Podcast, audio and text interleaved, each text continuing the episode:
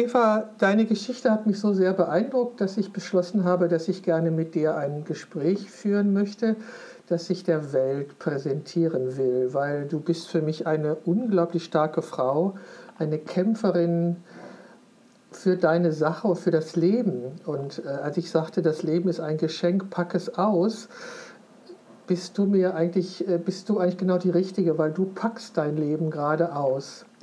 Eva, erzähl uns doch mal, wie alt bist du? Ich bin 53 Jahre alt. Du hast einen Sohn und du kommst aus dem Schwarzwald. Ja. So. Und ähm, du bist ähm, Erzieherin, mhm. hast, bist gelernte Erzieherin. Und dann kam das Jahr 2013. Mhm. Und erzähl mal von der Diagnose, die dich dann ereilte. Ja, 2013 habe ich zum ersten Mal die Diagnose Brustkrebs äh, mitgeteilt bekommen. War natürlich äh, erschüttert, aber ähm, bin dann durch die klassische Therapie, wurde brusterhaltend operiert, äh, habe eine Chemotherapie über mich ergehen lassen und wurde anschließend bestrahlt und war dann geheilt. Du hast dich brusterhaltend operieren lassen. Ähm, kannst du noch mal was dazu sagen, was zu dieser Entscheidung geführt hat? Der alleinige Rat meiner Onkologin damals, die gesagt hat, ähm, es reicht. Ähm, also die, der Tumor ist unter der Chemo komplett verschwunden und dann hat sie praktisch nur noch sauber drumherum geschnitten und das war ihrer Meinung nach damals ausreichend. Und äh, der Krebs ist aber dann wiedergekommen? Ja, dann hatte ich ähm, von 2000, es ging ja ungefähr ein Jahr die ganze Therapie, dann hatte ich von 2014 bis 2021 eigentlich komplett Ruhe und habe auch mein Leben dazwischen ganz neu aufgestellt, äh, weil ich äh, 2013 einfach bemerkt habe, dass mein Leben mit 44 damals eben ähm, endlich sein kann und dass ich ähm, das Leben, das mir geschenkt wurde, wie du es vorhin beschrieben hast, ganz intensiv und bewusst und nur noch mit, mit schönen Momenten füllen will. Dann habe ich mich äh, berufsmäßig äh, ein bisschen anders aufgestellt, habe eine Weiterbildung zur Wald- und ähm, Naturpädagogin gemacht, habe danach im Waldkindergarten gearbeitet. Die Türen haben sich alle so für mich geöffnet, habe auch die äh, die Arbeits, ähm, der Umfang habe ich reduziert, so dass mir immer genug Zeit blieb für meine Hobbys, für viel Sport, für meine Freunde, für alles, was schön ist im Leben. Also habe eigentlich wirklich bewusst gelebt bis und war mir eigentlich sicher, äh, habe keinen Gedanken mehr daran verschwendet, dass ich nochmal erkranken könnte. Du hast mir erzählt, du hast dich auch von deinem damaligen Mann getrennt. Ja. Das gehörte dazu, dass du nur noch das Schöne in deinem Leben haben wolltest. das, ja, äh, wäre jetzt schwierig, äh, alles genau zu erklären, aber zu dem Zeitpunkt war mir auch klar, dass ich nicht in einer Partnerschaft oder in einer Ehe bleiben möchte, die mich nicht hundertprozentig erfüllt. Und ich war dann auch lang allein und auch, äh, kann auch sehr gut allein leben und allein ein glückliches Leben führen. Aber was ich nicht mehr wollte, war in einer Beziehung zu stecken, die mich nicht ähm, erfüllt. Ja, kann ich gut verstehen. Und auch Freunde. Ich habe schon ein bisschen sortiert und auch Familienmitglieder, ähm, die ich habe wirklich geguckt, wer tut mir gut und wen möchte ich in mein Leben lassen, an meinem Leben teilhabe lassen und wer nicht und wer tut mir nicht gut. Tolle Entscheidung. Also finde ich großartig, dass du das geschafft hast es ist ja auch richtig. Also von außen würde man immer sagen, ja, genau so ist es richtig. Und dann kam 2021. Dann kam 2021. Im April 2021 habe ich mich nochmal verliebt. Habe eigentlich schon damit abgeschlossen gehabt, aber würde sagen, habe die Liebe meines Lebens kennengelernt und habe ihm im August, also drei Monate später, gesagt, renn davon, noch ist es nicht zu spät. Ähm, ich bin wieder erkrankt und ähm, das, das wird eine Belastung sein für die Beziehung und für unsere junge Beziehung sowieso. Äh, ich will da allein durch. Ich will für niemanden eine Belastung sein. Ich will nicht, dass jemand aus Mitleid bei mir bleibt. Ähm, und ich brauche Kraft für mich, weil es äh, war wieder eine komplizierte Geschichte. Also ähm, ein sehr aggressiver Tumor. Ich weiß nicht, der KI67-Wert sagt manchen was, der war bei 50 Prozent, das ist höchst aggressiv. Also war diesmal Mastektomie angesagt, beide Brüste abgenommen. Die rechte war ja eh ähm, erkrankt, die linke prophylaktisch. Ähm, eine hochaggressive Chemo hinterher, die mich auch sehr geschlaucht hat. Und Wiederbestrahlung. Aber dann war es äh, gut, ich habe Implantate einsetzen lassen aus weiblicher Eitelkeit, ärgert mich jetzt, aber auch das, wer es hört, überlegt euch das gut. Ähm, die haben sich einmal entzündet, dann habe ich es austauschen lassen, das zweite Mal ähm, entzündet, Kapselfibrose. Ähm, jetzt bin ich rechts flach und ähm, werde es auch bleiben. Und seitdem ist auch Ruhe in dem Bereich. Wenigstens vorher hatte ich eigentlich nur Schwierigkeiten. Wie hat dein Freund reagiert, als du ihm gesagt hast, er soll sich davon machen? Ähm, ja, es war keine Option für ihn. Großartig. Es war keine Option für ihn. Es ist jetzt keine Option für ihn. Ähm, es war nie eine Option für ihn. Ähm, aber ich hätte es verstanden. Mhm. Weil, aber was heißt, ich hätte es verstanden. Ich lerne auch mit ihm ähm, zu sehen, dass ich trotzdem liebenswert, begehrenswert ähm, und dass ich für ihn ähm, trotz allem äh, eine ganz normale, attraktive, liebenswerte Frau bin. Ich finde auch, dass du das bist. Also der Grund, warum wir uns kennengelernt haben, war ja der, weil du Fotos von dir haben wolltest. Und darum warst du ja heute hier und wir haben auch Fotos gemacht und im Zusammenhang mit dieser Podcast-Folge wird es auch die Fotos geben. Also Eva ist wirklich eine sehr attraktive Frau mit einer Ausstrahlung und die mit Augen, die einem, in die man wirklich eintauchen kann. Das ist mir so ergangen und auch den Visagisten, der fand das auch großartig. Ähm, es ist aber noch was passiert, bevor, also nachdem du mich einfach angerufen hast, oder war das schon zuvor? Nein, ich habe dich, also es war dann wieder alles abgeschlossen und ich bin wieder durch diese Therapie und bin wieder, wieder, wie sagt man, Phönix aus der Asche. Kam wieder stark raus, habe eine Reha gemacht, bin durch die Wälder gejoggt, habe mich vor allem körperlich wieder fit gekriegt und habe mich aber auch um meine Psyche gekümmert, weil ich wirklich Probleme hatte mit dem Bild von mir als Frau. Ich habe mich dann viel auseinandergesetzt, was ist Weiblichkeit, was ist Frau sein, was ist schön sein, was ist älter werden, diese ganzen Themen. Und ähm, habe gedacht, dieses Fotoprojekt, auf das ich dann, ich stoße immer auf die Dinge, die gerade in mein Leben kommen sollen, ganz von allein.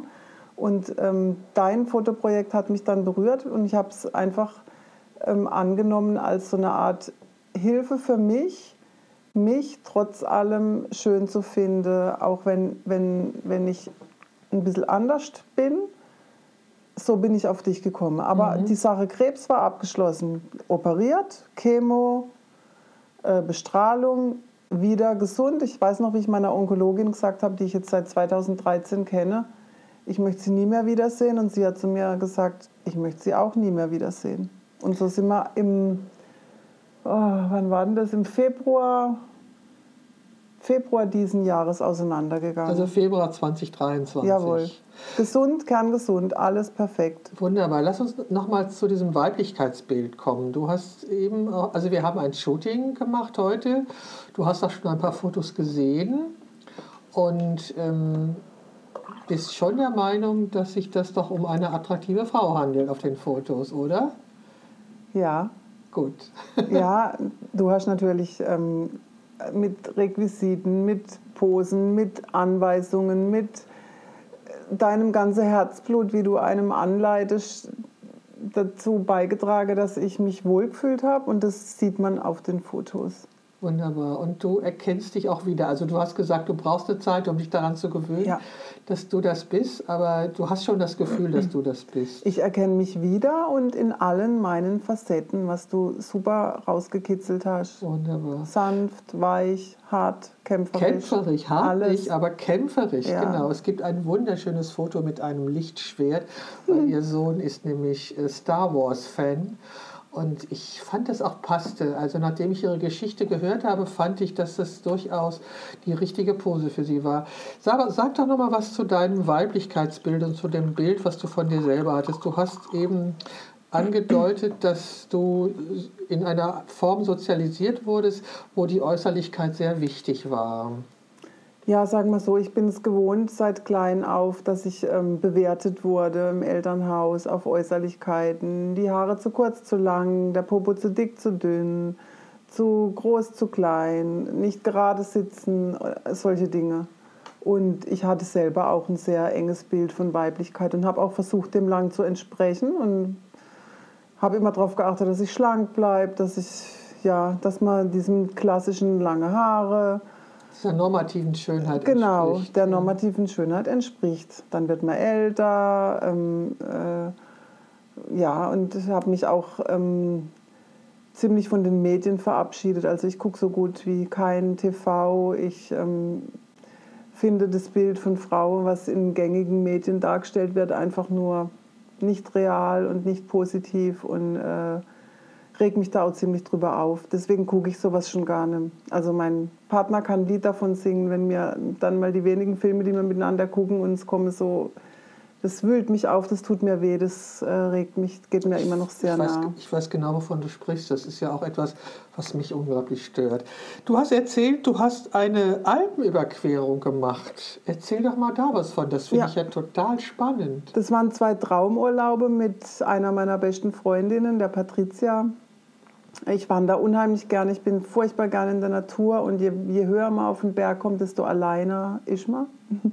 Und das liebe ich. Und ähm, wir haben die erste Alpüberquerung vor zwei Jahren gemacht.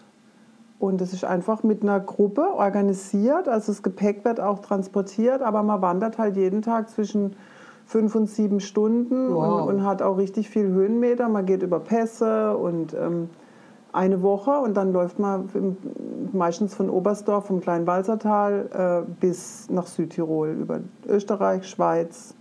Richtig, richtig toll.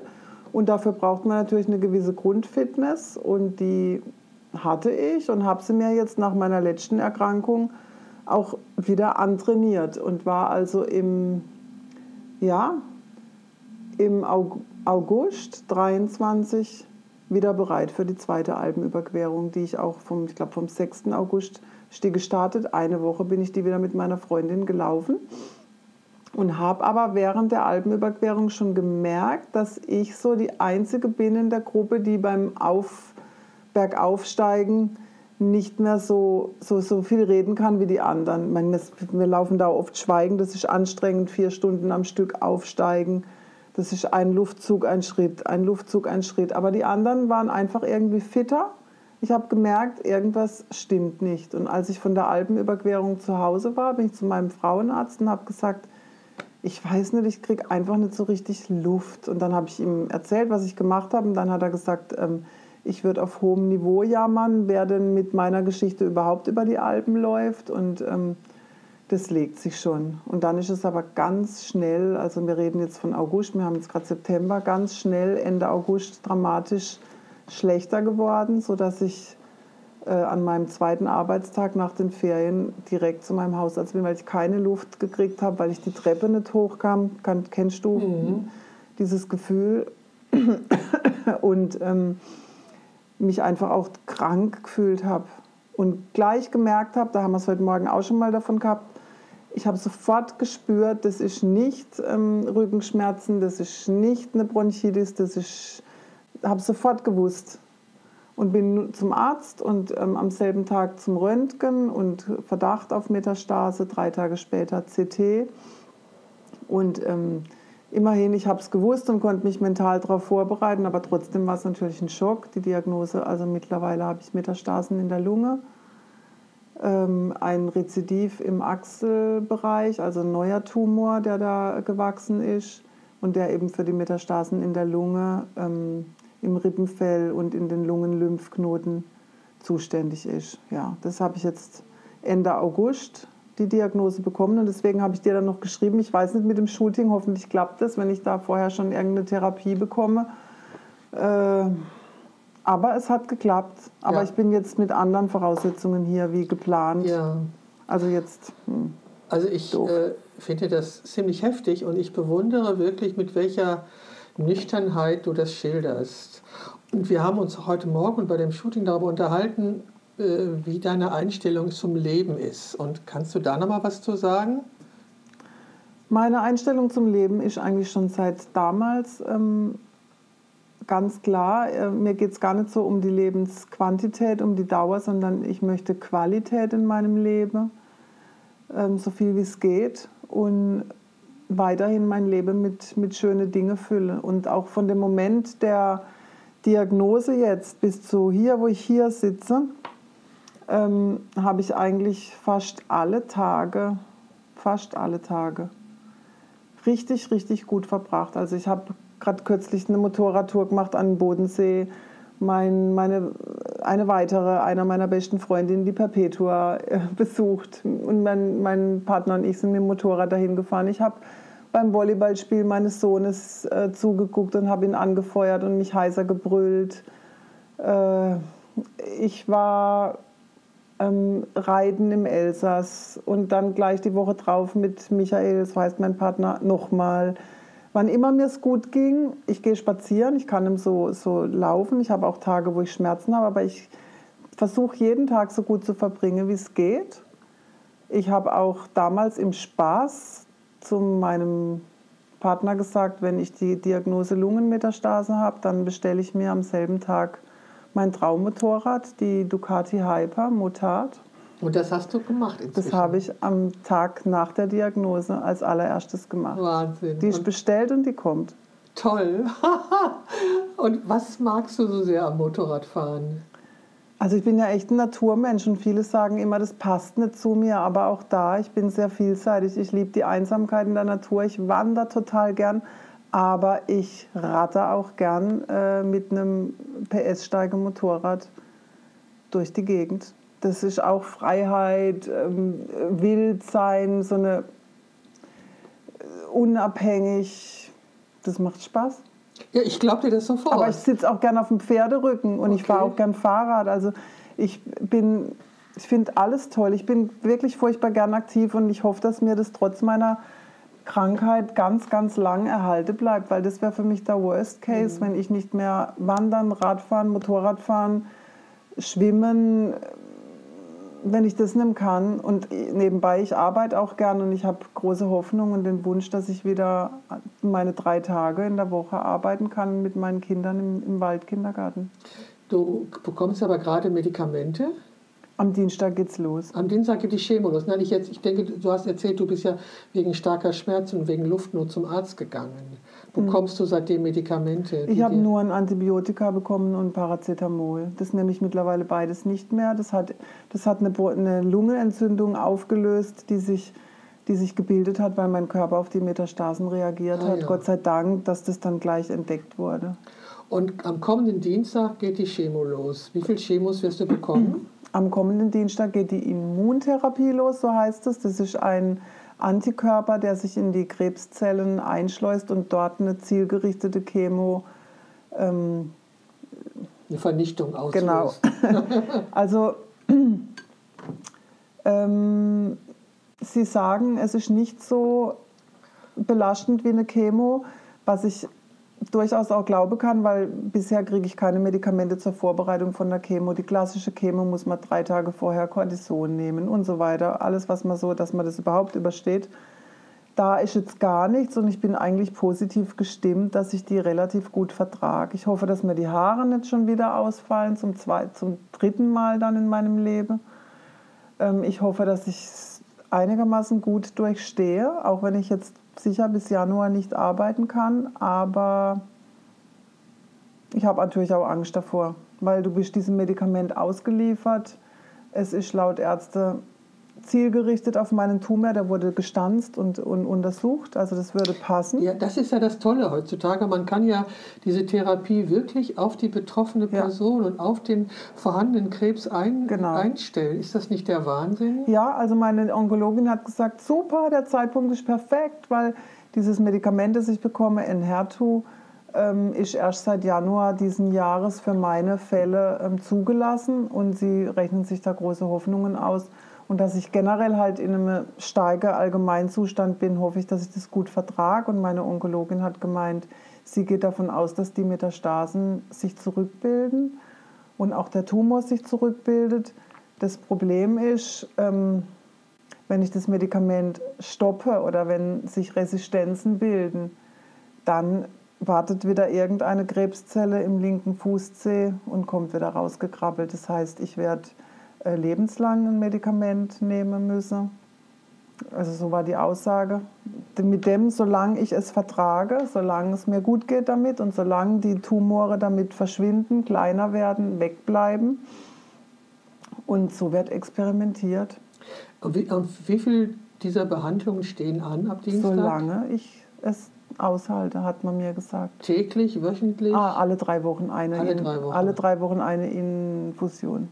Okay, also das und du, äh, was hat die Onkologin gesagt? Wie, auf was müsstest du dich einstellen?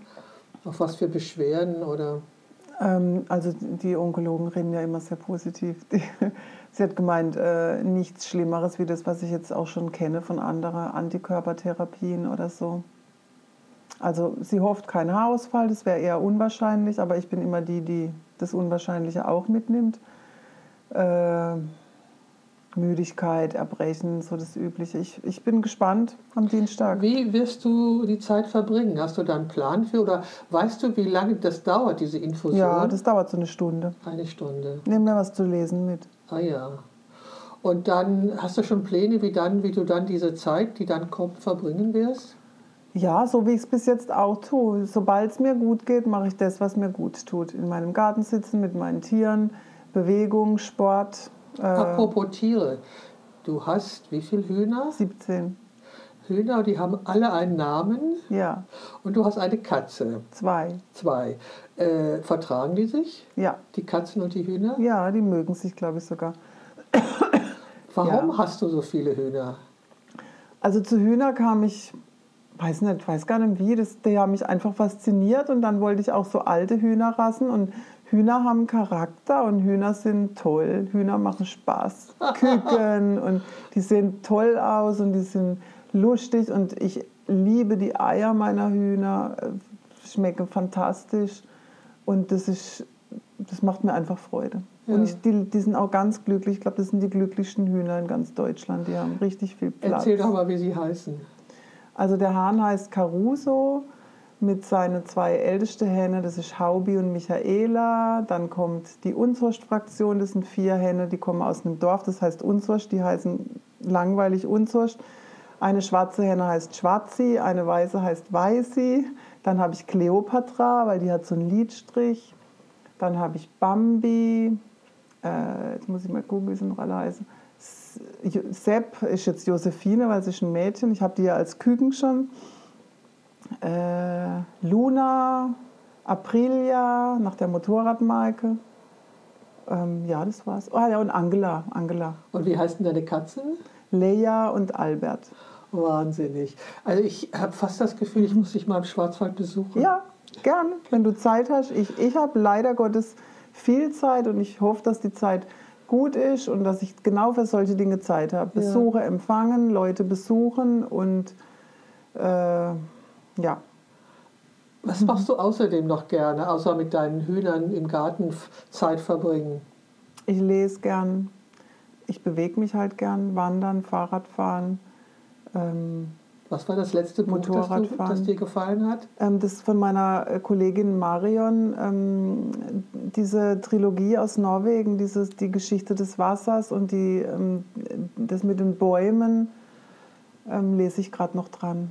Du weißt nicht, wie der Auto heißt? Ah, das kann man googeln, das ist ein Bestseller gerade, es liegt überall rum. Die Geschichte des Wassers und irgendwas mit Ich die such's mir Seele der raus. Bäume oder so. Ich suche es mir raus, weil das würde ich gerne als Link drunter stellen. Und hast du einen besonderen Musikgeschmack? Ah, ich, ich höre die alten Sachen gern. Genesis, die ganz alte Sache. Ähm, aber auch, ich höre auch Klassik gern. Ich liebe, mein Sohn spielt Posaune. Ich liebe die klassischen Posaune-Konzerte total. Ähm, Wie ist es mit Kino? Kino und TV ist aus diesen Gründen, das Ja. triggert mich immer wieder gewisse Szenen fast gar nicht. Aber ich war letztens im Kino, wir haben in Aachen ein besonderes Kino, das kam der Film Die einfachen Dinge, kann ich empfehlen. Also ich gehe in besondere Filme, in alle, ich gehe in keine, in keine Mainstream-Blockbuster, was gucke ich nicht an. Aber ich gucke so besondere Filme an. Dokumentarfilme auch, Naturfilme, Tierfilme. Woher kommt deine Liebe zur Natur? Weiß ich nicht. Aber die, in der Natur bin ich immer glücklich und immer zufrieden. Und meistens, wenn mir was wehtut, tut es mir dann nicht mehr weh. Und mir geht's. Die, die Natur, das sage ich auch immer den Eltern von den Kindern, die ihre Kinder im Waldkindergarten anmelden, die Natur, die wirkt einfach durch ihr Dasein. Der Wald macht was mit dem Mensch. Ich habe immer gesagt, der Wald, ich gehe in den Wald wie andere Leute in die Kirche. Es, äh, ich war jetzt schon lange nicht mehr in dem Wald, weil meine Hunde seit zwei Jahren tot sind und mit denen war ich halt öfters da. Ich bin, glaube ich, in den letzten zwei Jahren dreimal oder so im Wald gewesen. Ich weiß, ich weiß. Aber es schmerzt mich halt noch so sehr, weil ich da mit meinen Hunden gewesen bin. Ja. Aber, aber ich möchte wieder hingehen. Das ist, äh, ähm, ich verstehe das total. Ich fand das immer total spannend, wenn nach dem Herbst und nach dem Winter, wenn der Frühling anfing und ähm, es plötzlich, es sah immer so aus, als wenn jemand einen Eimer mit grünem mit grüner Farbe in den Wald gegossen hätte, weil in 0, nix, wenn es geregnet hatte und warm war, war alles grün und das fand ich immer total toll. Also ich muss mal bald wieder in den Wald gehen. Ich finde auch, das ist, ich bin, war sehr gerne in dem Wald. Ich bin stundenlang spazieren gegangen mit meinen Hunden. Ich kann das gut verstehen. Macht Und manchmal habe ich auch äh, solche Kindergruppen getroffen, die im Wald unterwegs waren. Wie bist du auf die Idee gekommen zu dieser Waldpädagogik? Ähm, also ich bin der festen Überzeugung, dass es ähm, die beste Art, ein Kind zu erziehen ist, im Wald, mit der Natur. Erstens mal, wenn die Generation, die jetzt dran wächst, keine positive emotionale Bindung zu unserer Natur und zum Wald aufbaut, dann wer soll die schützen langfristig? Zweitens, Kinder haben einen Bewegungsmangel die ganze Zeit. Im Wald braucht es keine Turngeräte, da gibt es Bäume, die klettern, die laufen über Wurzeln. Ähm, das ist der beste Erzieher, äh, der Wald selber. Ich bin raus aus meinem ursprünglichen Beruf, weil ich die Arbeit in vier Wänden im Ertrage konnte, mit zudekorierte Fenster, mit Reizüberflutung, mit einem Lärmpegel, den es im Wald so auch nicht gibt. Ähm, und habe dann selber gesagt, ich fühle mich als Erzieherin in diesem Arbeitsfeld nicht mehr wohl und ich finde es für Kinder auch nicht optimal. Sag mal, woher nimmst du deine positive Kraft? Ich bin nicht immer positiv. Also viele, ich habe es dir heute Morgen schon gesagt, ich, in meinem, ich bin krank geschrieben und in meinem Status findet man Bilder von meiner Motorradtour, von Schwimmen im Schwimmbad, von Essen gehen mit Freundinnen, von ähm, viele Dinge, die mir Freude machen, wo ich denke, hm, aber ich poste nicht an Tage, wo ich weine, wo ich verzweifelt bin, wo ich wütend bin, warum ich schon, was habe ich falsch gemacht, was war jetzt schon wieder. Ähm, ich poste keine Fotos von Tagen, wo ich einfach nur im Bett liege bleibe wird, wo ich auch Schmerzen habe, wo ich verzweifelt dieses, mit diesem Luftnot nicht klarkomme und einfach auch die, wo ich Ängste habe, weil, weil ja, also wer weiß, wie lange ich noch lebe. Es gibt, meine Onkologin sagt, wir reden, wir gehen von zehn Jahren, drei Jahresschritte aus. Mein Hausarzt hat gemeint, hm, Metastasen, wenn man drei Jahre die Symptome im Griff halte, ist gut. Also ich weiß es nicht und niemand weiß, wie lange er lebt. Meine Schwester ist mit 35 verstorben.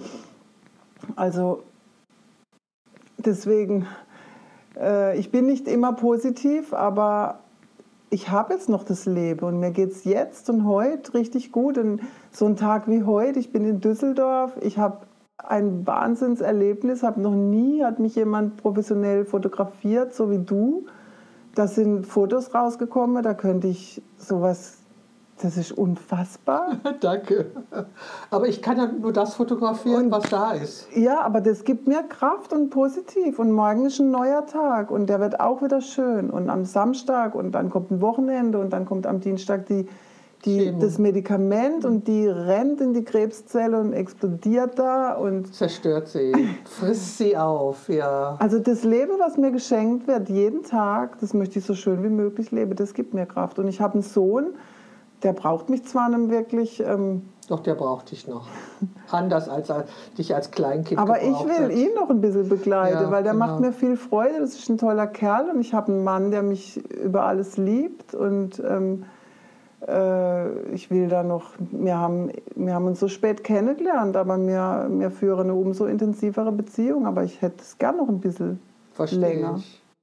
Ja klar, da wünsche ich dir von ganzem Herzen. Mhm. Guck mal, ich bin, ich bin 73 und das heißt, ich bin 20, fast 20 Jahre älter als du. Ne? Das ja, schon, du lebst auch jeden Tag gern, oder? Ja. Meistens. Ja, ja, also ich denke mir nur, ich denke mir schon, es hat auch einen Wert, wirklich alt zu werden und das Leben wirklich bis zum letzten zu genießen. Was würdest du Frauen sagen, die diese Diagnose zum ersten Mal bekommen? Da muss jetzt mein erster Gedanke ist, da bin ich gerade neidisch, weil ich bin in die erste Diagnose ziemlich naiv rein. Okay, Diagnose, gute Aussichten, Chemo, Bestrahlung, OP, ist eine Scheißzeit, aber geht vorbei und dann wieder durchstarten. Ja, du bist ja durchgestartet. Ja, ne? ich bin aber, war da auch im Kopf noch freier. Jetzt gucke ich mir die junge Frau an, die Fotos, die du mir vorhin gezeigt hast, dein Buch, das wunderschöne Buch, was ich durchgeblättert habe. Und mein Gedanke ist bei jeder Frau, die das erstmal geschafft hat, Mädels, in zehn Jahren oder wie auch immer, der Krebs ist ein, der versteckelt sich irgendwo, der verändert sich. Ist ein sich. Schweinehund. Und ich weiß nicht, was er von uns will. Und man tut alles, man lebt gesund. Ähm, und trotzdem erwischt es einem. Das ist aber auch so ein Zeichen, man hat, wir haben nicht alles unter Kontrolle. Und das entspannt auch irgendwo, dass man auch loslassen kann und sagen kann, okay, wenn die Pläne von irgendjemand für mich so oder so sind, dann ist es halt so. Aber Rat für Frauen, die zum ersten Mal das hören, ja, jeden Tag bewusst lebe und genieße und ein bisschen aufräume im Leben. Dinge wegmache, die einem nicht gut tun, entrümpeln im, im Übertragen. Genau. Ähm, nicht mehr aufs Geld gucke, wenn es eine Reise ist oder ein Motorrad oder war irgendwas machen. machen was mhm. soll's? Und die Dinge regeln. Wie will ich mal Friedwald, auch solche Sachen, finanzielle Dinge, Erben in Angriff nehmen, dann ist man beruhigt, weil ich möchte zum Beispiel für niemanden eine Belastung sein, wenn mal was ist. Ich möchte nicht, dass mein Sohn sich, was hätte Mama gewollt und oh Gott, ich bin mit dem und dem überfordert. Nein, das wird alles geregelt. Also wenn es hebt, wenn es noch 20 Jahre hebt, ist ja gut. Aber wenn es nächstes Jahr wichtig ist, es ist gemacht. Das befreit mich. Also ich bin total beeindruckt von dir. Also ich finde, dass die Gelassenheit und die Selbstverständlichkeit und die Nüchternheit, mit der du das betrachtest, finde ich total beeindruckend. Und dass du eine Ducati bestellt hast, das finde ich total wunderbar. Ja, genauso muss man Leben leben, denke ich, oder? Ja, ja. ja, ich freue mich auch drauf. Ja, das glaube ich. Also, ähm, Eva, ich danke dir sehr. Also, ich fand das Shooting mit dir wunderbar. Ich habe ja mehr als einmal gesagt, du bist ein professionelles Model. Du hast es bestimmt schon mal gemacht, weil deine Gesten und wie du dich gesetzt und gestellt hast, das hat alles unglaublich gestimmt.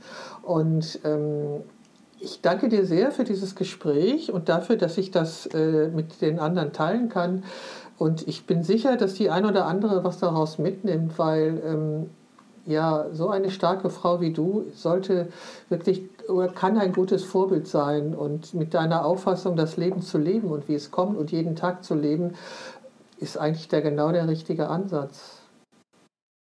Eva, ich danke dir vom Herzen. Ich wünsche dir unglaublich viel Freude mit deiner Ducati.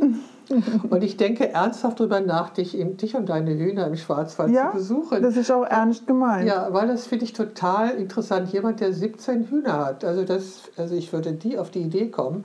Ich finde, Hühner haben was. Also äh, ja, die haben Persönlichkeit. Das denke ich auch. Hühner haben Persönlichkeit. Lernen sie kennen. Ja, genau. Die, die, haben was und die haben diese, diese kleinen runden Augen und mit denen gucken sie dich an. Das könnte schon ganz faszinierend sein, denke ich mir. Ich verstehe das. Du bist heute noch in Düsseldorf. Ich wünsche dir ähm, ich hoffe, dass das Wetter trocken bleibt und ich wünsche dir noch eine gute Zeit in Düsseldorf, eine gute Heimfahrt und ich hoffe, dass dir meine Fotos gefallen und dich daran erinnern, was für eine wunderbare Frau du bist, jedes Mal, wenn du drauf guckst. Das werden Sie. Eva, ich danke dir herzlich. Ist das nicht eine wunderbare Frau? Ich war sowas von begeistert und beeindruckt und auch gleichzeitig betroffen von ihrer Geschichte. Und ich wollte, dass sie sie selber erzählt und dass ihr ihre Stimme hört und ähm, ihr könnt euch ja auch die Fotos angucken, auf denen seht ihr, wie sie aussieht. Ich finde Eva wirklich eine wahnsinnig tolle Frau und ich wünsche ihr alles, alles Gute und ich denke, dass ich sie tatsächlich äh, im Schwarzwald besuchen werde und ihre 17 Hühner. Das ist nun eine Episode meiner Momentaufnahme, die ganz aus der Reihe fällt. Ähm, ich habe sie an dem Tag aufgenommen, als Eva hier war zu unserem Shooting. Und ich werde sie als erstes zu den Fotos stellen, die ich von Eva gemacht habe und mit der ich ihre Geschichte dokumentieren möchte. Und dann werde ich gucken, an welcher Stelle ich sie in die Reihe der Momentaufnahmen eingliedern werde. Also versteht mich da bitte richtig. Es war mir wichtig, dass ich diese Episode mit euch teile und es war mir wichtig, sie zeitnah zu den Fotos einzustellen. Okay, bis bald.